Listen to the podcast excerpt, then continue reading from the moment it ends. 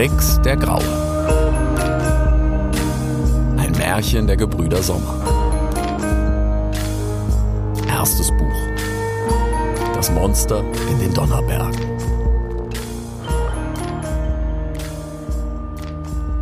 Kapitel 4 Kipp Zwei Tage und Nächte wanderte Rix durch den Wald. Er trauerte um seinen Freund, Uatu, von dem er so viel gelernt hatte, und er wollte ihn ehren, indem er diesen unheilvollen, unsichtbaren Stein so gut versteckte, dass ihn niemals jemand finden würde. Doch kein Versteck schien gut genug. Im Unterholz lebten viel zu viele Tiere und er glaubte auch nicht, dass er ihn vergraben konnte. Rix war zwar noch jung, doch er wusste, dass viele Tiere unter der Erde wohnten. Er war auch nicht besonders geschickt darin, Tunnel zu graben, aber er hatte schon oft in den verlassenen Bauten von Hasen und Dachsen Zuflucht vor dem Regen gesucht. Ja, selbst in Löchern, die die Ratten gegraben hatten, hatte er schon geschlafen als er noch kleiner war, und keiner dieser Orte schien ein sicheres Versteck zu sein. Wenn ich diesen Stein vergrabe, wird ihn sicher irgendwann jemand finden, dachte Rix und zog immer weiter. Als er abends wieder an den Bach kam, machte er Rast. Er war sehr hungrig und hatte seit Tagen nur Beeren und Nüsse gegessen, denn er hatte Angst, dass der Habicht ihn finden könnte, wenn er selbst jagte und den Himmel aus den Augen verlor. Doch jetzt war er hungrig und durstig und hatte den Habicht zuletzt gesehen, als dieser mit Uatu davon geflogen war. Armer Uatu, dachte er. Dann versteckte er den Stein für den Moment in einem alten, hohlen Baumstumpf nahe des Baches und verscharrte das Loch mit loser Erde und Laub. Schließlich ging er zum Bach und trank und trank, denn er war wirklich sehr durstig. Er hatte die ganze Zeit den Stein in sein Maul getragen und es war ihm davon ganz trocken geworden. Da sah er Fische durch den Bach schwimmen und dachte, oh, Forellen, die sind so lecker. Er erinnerte sich, wie seine Mutter ihm einst gezeigt hatte, wie man sie fing, doch der Bach war breit und er konnte sie nicht in die Enge treiben, und so schnappte er immer wieder ins Leere. Also begann er Steine in den Bach zu stoßen, bis es eine ganz schmale Stelle gab, durch die die Forellen schwimmen mussten. Doch der Bach war noch immer zu breit, und schon bald hatte er alle Steine, die er bewegen konnte, hineingestoßen. Da erinnerte er sich an Uatus Hebel und er suchte nach einem langen Ast, mit dem er einen besonders großen Stein bewegen wollte. Er hatte gerade alles vorbereitet, um auf den Hebel zu springen, da hörte er eine Stimme. Was machst du denn da? Es war mittlerweile bereits dunkel geworden und Rix musste ganz genau hinsehen, um ihn zu erkennen, aber es war ein Dachs, der ihn offenbar nun schon eine ganze Weile vom gegenüberliegenden Ufer beobachtet hatte. Das ist ein Hebel, damit kann ich Steine bewegen, die viel schwerer sind, als ich es bin, rief Rix. Das ist doch Unsinn. Wenn Nephi will, dass ich einen Stein bewege, dann geht das ohne einen Ast. Und wenn nicht, dann geht das nicht, sagte der Dachs. Oh, du, du weißt von den Nephi? fragte Rix und stellte neugierig seine Ohren auf. Der Nephi, nicht die Nephi. Es gibt nur einen Nephi und der sagt, man soll den Honig fressen, wie man ihn findet, sagte der Dachs und hob dabei wichtig eine Pfote in die Luft. Dann brummte er, Gerne würde ich dir von Nephi erzählen, aber ich sehe, du bist viel zu dumm und würdest nichts verstehen von dem, was ich dir sage, ganz wie einer dieser Faultieranbeter. Dann drehte er um und bereits im Fortgehen sagte er Ein Bebel, was für ein Unsinn. Da rief Rix ihm trotzig hinterher Du weißt ja nicht, was du verpasst. Doch der Dachs konnte oder wollte ihn nicht mehr hören, und schon bald war Rix wieder allein. Nachdem er schließlich drei große Steine in den Bach gehebelt hatte, war dieser an einer Stelle so schmal geworden, dass gerade genug Platz für drei große Forellen war, dorthin durchzuschlüpfen, und Rix brauchte nur hinter einem der Steine zu warten und zuzuschnappen, wenn eine von ihnen hindurchschwamm. Nur kamen mittlerweile keine Forellen mehr. Offenbar war es ihnen zu spät geworden. Stattdessen schwammen nun unzählige nachtaktive Karpfen durch den Bach, die Rix allerdings fast genauso gern mochte wie Forellen. Schon bald hatte er einen besonders großen Karpfen gefangen und er trug ihn zurück zu dem hohlen Baumstumpf und mampfte zufrieden. Uatu wäre bestimmt stolz auf mich, dachte Rix, und was wohl ein Faultieranbeter ist? So endete der Tag und Rix lag vollgefressen in dem hohlen Baumstumpf und schließlich schlief er dort auf dem unsichtbaren Stein. Als er morgen aufwachte, verschwammen die Dinge, die er auch diese Nacht offenbar wieder geträumt hatte. Wieder war da eine Fledermaus, wieder war da eine Eule, aber dieses Mal war auch Uatu da gewesen. Und Rix hatte ihm noch einmal versprechen müssen, das Auge von Sol um jeden Preis zu verstecken. was er schließlich sogar geschworen hatte, bei seiner Mutter und bei seiner Schwester, die ebenfalls da gewesen waren, wenn auch erneut nur kurz und scheinbar weit entfernt, während überall durch den Wald kleine runde Monde schwebten. Die Vögel begannen nun immer lauter zu singen und schließlich verschwammen ihm die Traumbilder endgültig. Rix sagte wieder das Wort vor sich hin, das er seit seinem vorherigen Traum immer wieder flüsterte, um es auf keinen Fall zu vergessen.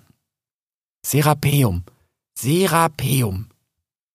Er fing sich noch eine kleine Forelle zum Frühstück, dann hebelte er fürs Erste seine Falle wieder auseinander. Wenn das alles Unsinn ist, dann braucht es ja bestimmt auch niemand außer mir, sagte er sich, wieder ein bisschen trotzig und ich will ja auch nicht, dass ihr alle hier weggefangen werdet. Der Bach ist lang und ihr werdet sicher noch woanders gebraucht. Er überlegte kurz, ob der Bach vielleicht ein gutes Versteck für seinen Stein wäre. Immerhin war er durchsichtig und im Wasser könnte ihn so bestimmt niemand sehen. Außerdem könnte er darin kein Feuer entfachen. Aber dann dachte er, dass die Strömung ihn auch irgendwann wieder ans Ufer spülen könnte, und er erinnerte sich, wie er einmal zwei Hirsche belauscht hatte, die sagten, tief im Osten sei einst ein ganzer Fluss ausgetrocknet. Was, wenn dieser Bach auch austrocknete? Dann könnte der Habicht oder irgendwer den Stein wiederfinden, und das hätte Uatu sicher nicht gewollt. Also schnappte er sich den Stein und zog weiter. Als Sol hoch am Himmel stand, hörte Rix von oben plötzlich einen grell trillernden Schrei. Der Habicht! dachte er und huschte ins Unterholz. Wieder hörte er den Schrei. Er lief weiter und die Büsche wurden immer dichter, so dass er nur noch schwer vorankam, und ehe er sich's versah, steckte sein Kopf in einer Art Nest. Rund um ihn herum war es dicht mit Moos ausgekleidet, und es gab nur einen Zugang von unten, in dem nun sein Kopf steckte. In diesem Nest aber saß ein schwarzes Eichhörnchen mit schneeweißem Bauch. Es fauchte ihn an und kratzte ihm über die Schnauze. Raus hier, das ist mein Sommerkobel, rief es und wollte ihn gerade ein zweites Mal kratzen, aber Rix hatte bereits seinen Kopf zurückgezogen. Au, sagte er und rieb sich mit der Pfote die Schnauze. Da steckte das Eichhörnchen seinen Kopf aus dem Kobel hervor und sagte, Was soll denn das? Steckst du immer deinen Windfang so unverschämt bei anderen Leuten in den Kobel? Mein was? Äh, äh, tut mir leid, aber der Habicht ist hinter mir her und ich wusste nicht wohin. Der Habicht? Und da bringst du ihn zu mir? Hier haben dir denn die Ratten in den Kopf gekackt? rief das Eichhörnchen. Es verschwand zurück in seinen Kobel. Rix hörte es schimpfen. Da lockt dieser kümmerliche kleine Kackwolf den alten Terzel zu mir. Äh, als hätte ich mit den Ratten nicht schon genug Ärger am Ball. Und dann schmeißt er mir auch noch einen Brocken Eis in die Bude. So eine Rattenkacke. Und das mitten im Sommer. Haben denn alle im Wald den Verstand verloren? Verkacktes Pelzschwanzpack. Rix schüttelte die Ohren, wie zuvor als Uatu über die Eulen geschimpft hatte. Aber dieses Mal sah er sich nicht nach seiner Mutter um, sondern er knurrte. Hatte das Eichhörnchen ihn doch persönlich beschimpft. Schließlich kam es mit dicken Backen wieder aus seinem Kobel hervor, blickte durch die dichten Ahornbüsche in den Himmel, dann einmal in alle Richtungen und zuletzt auf Rix. Es musterte ihn und sagte schließlich Ratte! Dann schnaubte es einmal kurz und verschwand schnell wie der Wind im Unterholz. Und so traf Rix zum ersten Mal seinen besten Freund Kipp. Ich bin keine Ratte und auch kein Wolf. Ich bin ein Fuchs. Außerdem äh, ist dein, dein Schwanz genauso pelzig wie meiner. Rix war seltsamerweise überhaupt nicht mehr böse auf Kipp. Er konnte ihn verstehen. Immerhin war er tatsächlich bei ihm eingebrochen und hatte den Habicht im Nacken. Es war ja keine Absicht gewesen. Das hätte er ihm gern erklärt, doch Kipp war längst verschwunden. So harrte Rix einen Moment lang aus, denn er war sich ziemlich sicher, dass das Unterholz schon hier viel zu dicht für den Habicht war. Eigentlich hätte das Eichhörnchen gar nicht einen solchen Aufstand machen müssen. Da wurde Rix für einen kurzen Moment wieder knorriger, bis er im Boden unter Kipps Kobel ein paar Eicheln und Nüsse fand, die er sogleich verputzte, so dass er es dort für den Moment dann sogar ganz angenehm fand. Doch schließlich schnappte er sich wieder den unsichtbaren Stein, den er im Kobel vor Schreck hatte fallen lassen, und zog weiter. Er wanderte vorsichtig und langsam voran, immer zwischen den dichtesten Büschen, aber auch immer parallel zum Fluss. Er hielt ständig Ausschau nach Verstecken, aber alles sah gleich wenig vielversprechend aus. Wasser, Erde, Laub, Büsche, Bäume und überall war Leben. Fische, Maulwürfe, Würmer, Vögel. Rix hatte noch nie so über den Wald nachgedacht, aber es schien tatsächlich keinen Ort zu geben, den nicht früher oder später irgendein Tier entdeckte. Ganz tief vergraben, irgendwie umwickelt, das ginge vielleicht. Anders als die gemeinen Rotfüchse war er völlig unfähig, aber selbst wenn er es irgendwie hinbekäme, ein tiefes Loch zu graben, tiefer als die Maulwürfe, so würde das doch sicher irgendwann irgendjemand bemerken. So seufzte Rix den unsichtbaren Stein zwischen den Zähnen und lief weiter den Bach entlang. Kipp war in diese Richtung gelaufen, und da ihm derzeit kein Grund einfiel, in einer anderen Richtung nach einem Versteck zu suchen, folgte er dem Eichhörnchen. Würde er es wiedersehen, hatte Rix beschlossen, so wollte er sich dafür entschuldigen, dass er bei ihm so eingebrochen war. Und schon am nächsten Morgen sollte er dazu Gelegenheit bekommen. Kipp stand mit dem Rücken zum Bach und war eingekreist von einem Haufen Ratten. Sie fauchten ihn an und immer wieder stieß eine von ihnen aus der Runde zu einem Angriff hervor. Doch Kipp fauchte mutig zurück, seinen Schweif hoch in die Luft gestellt und teilte kräftig mit seinen Krallen aus. Na, das kann er ja, dachte Rix und rieb sich kurz die Schnauze in seinem Fell. Aber ich will ihm helfen, dachte er, ließ den Stein fallen und verscharrte ihn im losen Waldboden. Dann legte er einen dicken Ast darauf und markierte ihn, wie es Füchse tun, damit er ihn später wiederfinden konnte. Schließlich sprang er aus dem Unterholz hervor. Hey! rief er, platzte mitten in die Rattenrunde und sprengte sie auseinander. Ihr seid ja mutig. Ihr seid ja sicher bald ein ganzer Haufen und dann alle gegen einen? Aber legt ihr euch auch mit mir an? Ich bin's, Rix der Graue, der Schrecken aller Ratten, rief Rix, und er fauchte fürchterlich und schnappte nach ihnen. Doch die Ratten sammelten sich wieder, und aus den Büschen kamen plötzlich viele ihrer Geschwister. Schon bald standen Rix und Kipp nebeneinander, den Rücken zum Bach und um sie herum unzählige Ratten. Danke. Wenn hier was gefehlt hat, dann Ratten, sagte Kipp. Das ist sicher nett gemeint von dir, aber hast du überhaupt eine Ahnung, was du hier tust? fragte er und kratzte einer vorstoßenden Ratte über die Schnauze. Oh, frag mich das hinterher. Kannst du schwimmen? Würde ich dann hier stehen? Na, dann spring auf meinen Rücken. Das geht nicht. Ich habe eine Fuchsfellallergie. Was? Da sprang eine besonders große und dicke Ratte hervor. Sie war beinahe doppelt so groß wie Kipp und hätte sich fast auf ihn gestürzt, als Rick sie im letzten Moment im Genick packte. Er war eigentlich nie ein aggressiver Fuchs gewesen, doch als seine Zähne das Fell der Ratte durchbohrten und er plötzlich ihr Blut schmeckte, wurde er mit einem Male zorniger, als er es ohnehin war, und er schüttelte sie wild umher, bis sie im hohen Bogen in den Bach flog. Da ging ein Raunen durch die Rattenmenge, und Rix machte zwei Schritte nach vorn, legte die Ohren zurück und fletschte die blutigen Zähne. Dabei hielt er den Kopf ganz nah am Boden und bei gebogenem Rücken den Schwanz hoch in die Luft. Die Ratten zogen sich ein wenig zurück und tuschelten untereinander.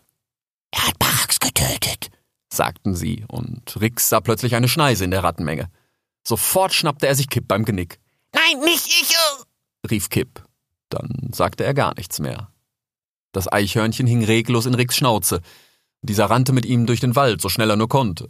Er war viel schneller als die Ratten, und schon bald waren sie nicht mehr zu sehen.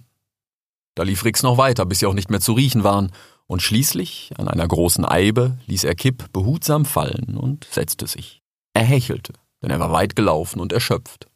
Mach das nie wieder, hörst du? rief Kipp, der offenbar wieder zu sich gekommen war. Er schüttelte sich und lief ein wenig umher. Dann begann er sein Fell zu putzen. Was war denn plötzlich mit dir los? Ich hab dich zweimal getroffen und entweder du kratzt und rennst umher oder du redest und fluchst. Aber kaum hebe ich dich mal hoch, da wirst du ohnmächtig? sagte Rix. Ich war nicht ohnmächtig, rief Kipp und putzte grimmig weiter sein Fell. Ich habe sehr wohl alles mitbekommen. Du bist erst nach Norden, dann bei der umgestürzten Lerche nach Osten, hinter dem großen Findling wieder nach Norden und an der sterbenden Efeubirke schließlich nach Westen. Kein besonders schlauer Fluchtweg, aber zum Glück sind die Ratten auch nicht so schlau, wie sie immer glauben. Und nach der Sache mit Barracks werden sie uns sicher erstmal in Ruhe lassen. Aber wenn du nicht ohnmächtig warst, was dann? fragte Rix. Das ist mir peinlich, okay? Können wir über was anderes reden? Zum Beispiel, wo. Ach komm, nur sag schon. Ich verrat's auch keinem, bestand Rix auf eine Antwort. Ich, äh, ich, äh. Na, nu sag doch schon, sagte Rix und tat so, als würde er ihn wieder packen. Das ist meine Tragestarre, okay? platzte es da aus Kipp heraus und er flitzte die Eibe hinauf. Deine. Dein. aber, aber Tragestarre haben doch nur Babys, lachte Rix. Ja, lach du nur. Bei mir ist das halt nie weggegangen. Ich war damit schon beim Storch, beim Dachs und beim Faultier und keiner konnte mir helfen. Ich werde wohl damit leben müssen. Das ist so schon unangenehm genug, ohne dass du darüber lachst. Grummelte Kipp und putzte sich eifrig hinter den Ohren. Entschuldigung, das konnte ich ja nicht wissen. Ich habe noch nie ein erwachsenes Tier mit Tragestarre getroffen. Du musst zugeben, dass das schon irgendwo witzig ist, lachte Rix, etwas leiser als zuvor. Ja, für dich vielleicht. Du musst ja nicht damit leben. Für mich ist das sehr lästig. Alleine schon deswegen meide ich alle Tiere, die größer sind als ich. Und dann kommst du und platzt das in meinen Kobel und dann schleppst du mich auch noch durch den halben Wald. Na, schönen Dank auch. schnaubte Kipp, sich weiter putzend, doch nun wieder etwas weniger wild. Äh, ja, wegen der Sache mit deinem Zuhause, das tut mir wirklich leid, sagte Rix kleinlaut. Ah, schon gut. Ich habe viele Kobel und der da war sowieso undicht. Ah, die Lage war nur einmalig. Eichen und Haselnüsse und am Bach steht sogar ein Walnussbaum. Aber ich will dir gerne verzeihen, denn ohne dich wär's mit den Ratten diesmal ganz schön eng geworden. Danke. Ich bin übrigens Kipp, sagte das Eichhörnchen. Ich bin Rix. Ja, der Graue. Schrecken aller Ratten, ich weiß, ich war dabei, lachte Kipp. Wieso sind die überhaupt so sauer auf dich? fragte Rix. Ach, das ist eine lange Geschichte. Wollen wir ein wenig laufen? Dann erzähle ich sie dir, wenn du willst. Ich könnte mal langsam was äsen. Von dem ganzen Kämpfen und Flüchten bin ich ziemlich hungrig und ich müsste hier in der Gegend noch eine ganze Menge Haselnüsse vergraben haben. Äh, magst du Haselnüsse? fragte Kipp. Äh, nicht so gern wie Schnecken, aber lieber als Trauben und Eiszapfen, sagte Rix freudig und sprang auf. Rix der Graue, Schrecken aller Ratten, du bist ein sehr merkwürdiger Fuchs. Sagt Kipp, das ganz normale Eichhörnchen, lachte Rix, und er trabte fröhlich neben Kipp, der sich nach seinen Verstecken umschnupperte. So wanderten sie eine Weile. Das heißt, Rix trabte zielstrebig geradeaus und Kipp sprang in kurzen Stößen von links nach rechts um Rix herum, dann mal ein wenig einen Baum hinauf und wieder herunter, immer auf der Suche nach versteckten Haselnüssen. Und wenn er nicht gerade lief oder sprang, redete er. Ohne Pause. Aber immer nur eines von beidem. Entweder er sprang oder er redete. Nur unterbrochen von kurzen Schnupperpausen. Weißt du, eigentlich bin ich ja selbst schuld, sagte Kipp und sprang in einen Busch. Wir müssten doch eigentlich. Und er sprang wieder hervor.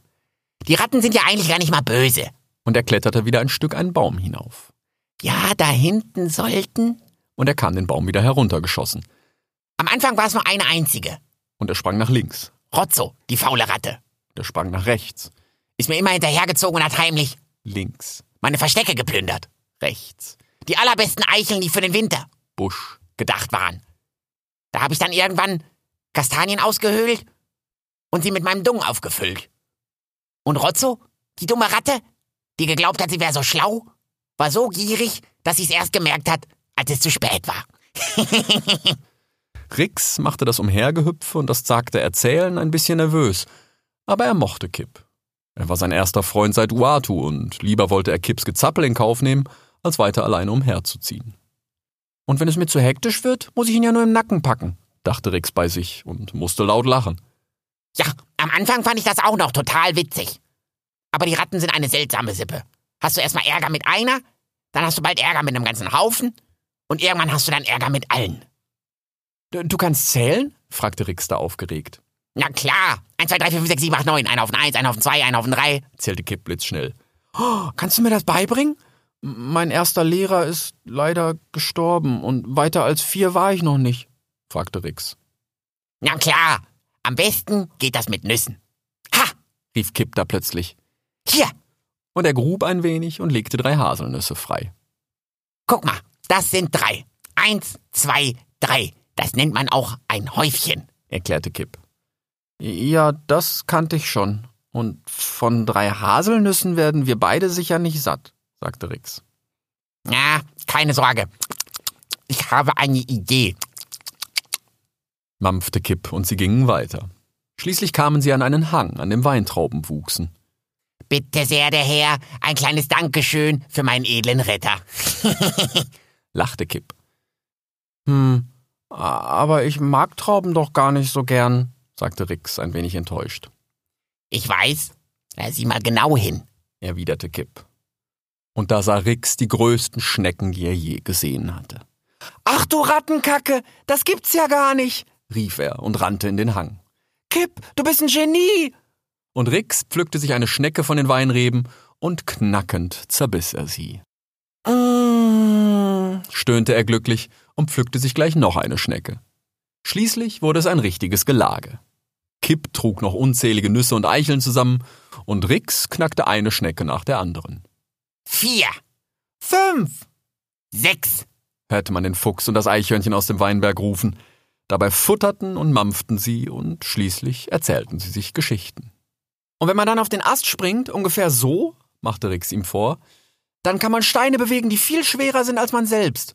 Aber der Dachs meinte nur, Da rief Kipp knabbernd. Lass mich raten. Nefi sagt, man soll den Honig fressen, wie man ihn findet. Und er hob dabei wichtig eine Pfote in die Luft. ja, genau, genau so. Beide hielten sich vor Lachen den vollgefressenen Bauch. Ja, das musst du ihm nachsehen, sagte Kipp. Das ist Tack, der ist so. Er meint das nicht böse. Aber er denkt nur von seinem Schwanz bis zu seiner Schnauze und alles, was er nicht versteht, ist für ihn Unsinn und hat der eine Nefi nicht gewollt. Wieder hob er dabei kurz die Pfote. Wir sehen uns nur selten, weißt du. Tack ist nachtaktiv und ich gehe eigentlich mal mit der Sonne aus. Aber wenn wir uns mal über den Weg laufen, dann haut meistens irgendwann einer ab, weil es ihm zu blöd wird. Und meistens er, weil er beim Haufenlegen verliert. ja, manchmal frage ich mich wirklich, wie er schon durch so viele Winter gekommen ist. Aber im Grunde ist er eine absolut gute Seele und kann niemandem was zuleide tun. Da wurde Rix plötzlich still. Glaubst du wirklich, dass ich Baraks getötet habe? Fragte er schließlich. Ja, schwer zu sagen. Du hast ihn schon wirklich ordentlich am Genick geschüttelt. Na, das wollte ich nicht. Es ging nur alles so schnell. Ich will ja eigentlich auch niemandem was zuleide tun. Ich töte sonst nur gelegentlich Fische oder Schnecken, um sie zu fressen. Aber nichts, was Fell oder Federn hat. Meine Mutter hat's mir zwar gezeigt, aber es fühlte sich immer so grausam an. Ich krieg schon ein schlechtes Gewissen, wenn ich mal ein Ei fresse. Aber Eier sind auch so fürchterlich lecker. Erzählte Rix. Aber stimmte das noch? Hatte er nicht heute an der Ratte Blut geleckt und irgendetwas tief in sich geweckt? Woher kommst du eigentlich? Ich ziehe jetzt seit mehr als zwei Wintern hier durch die Wälder, aber ich habe dich noch nie gesehen. Das ist eine gute Frage. Ich kann mich kaum an den letzten Winter erinnern. M manchmal träume ich von meiner Mutter und in letzter Zeit auch viel von meiner Schwester. Rix wurde still.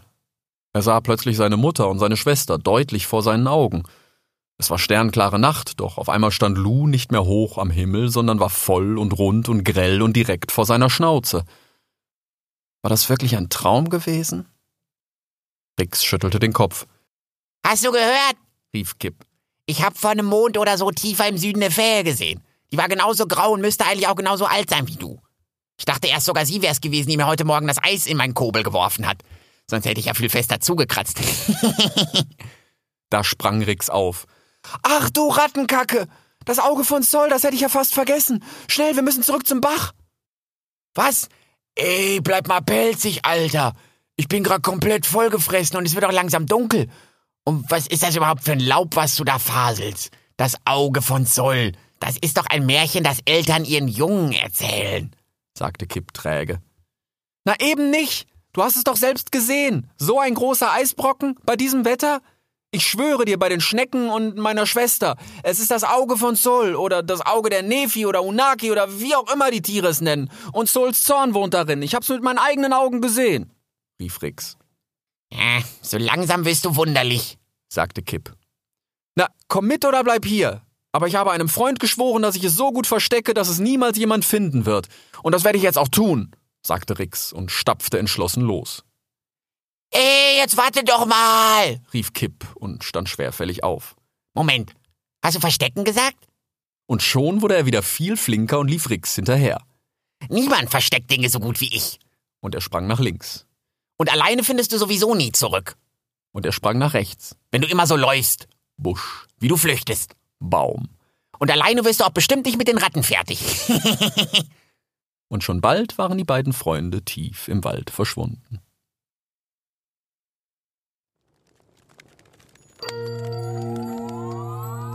Sie hörten Rix der Graue. Ein Märchen der Gebrüder Sommer. Erstes Buch.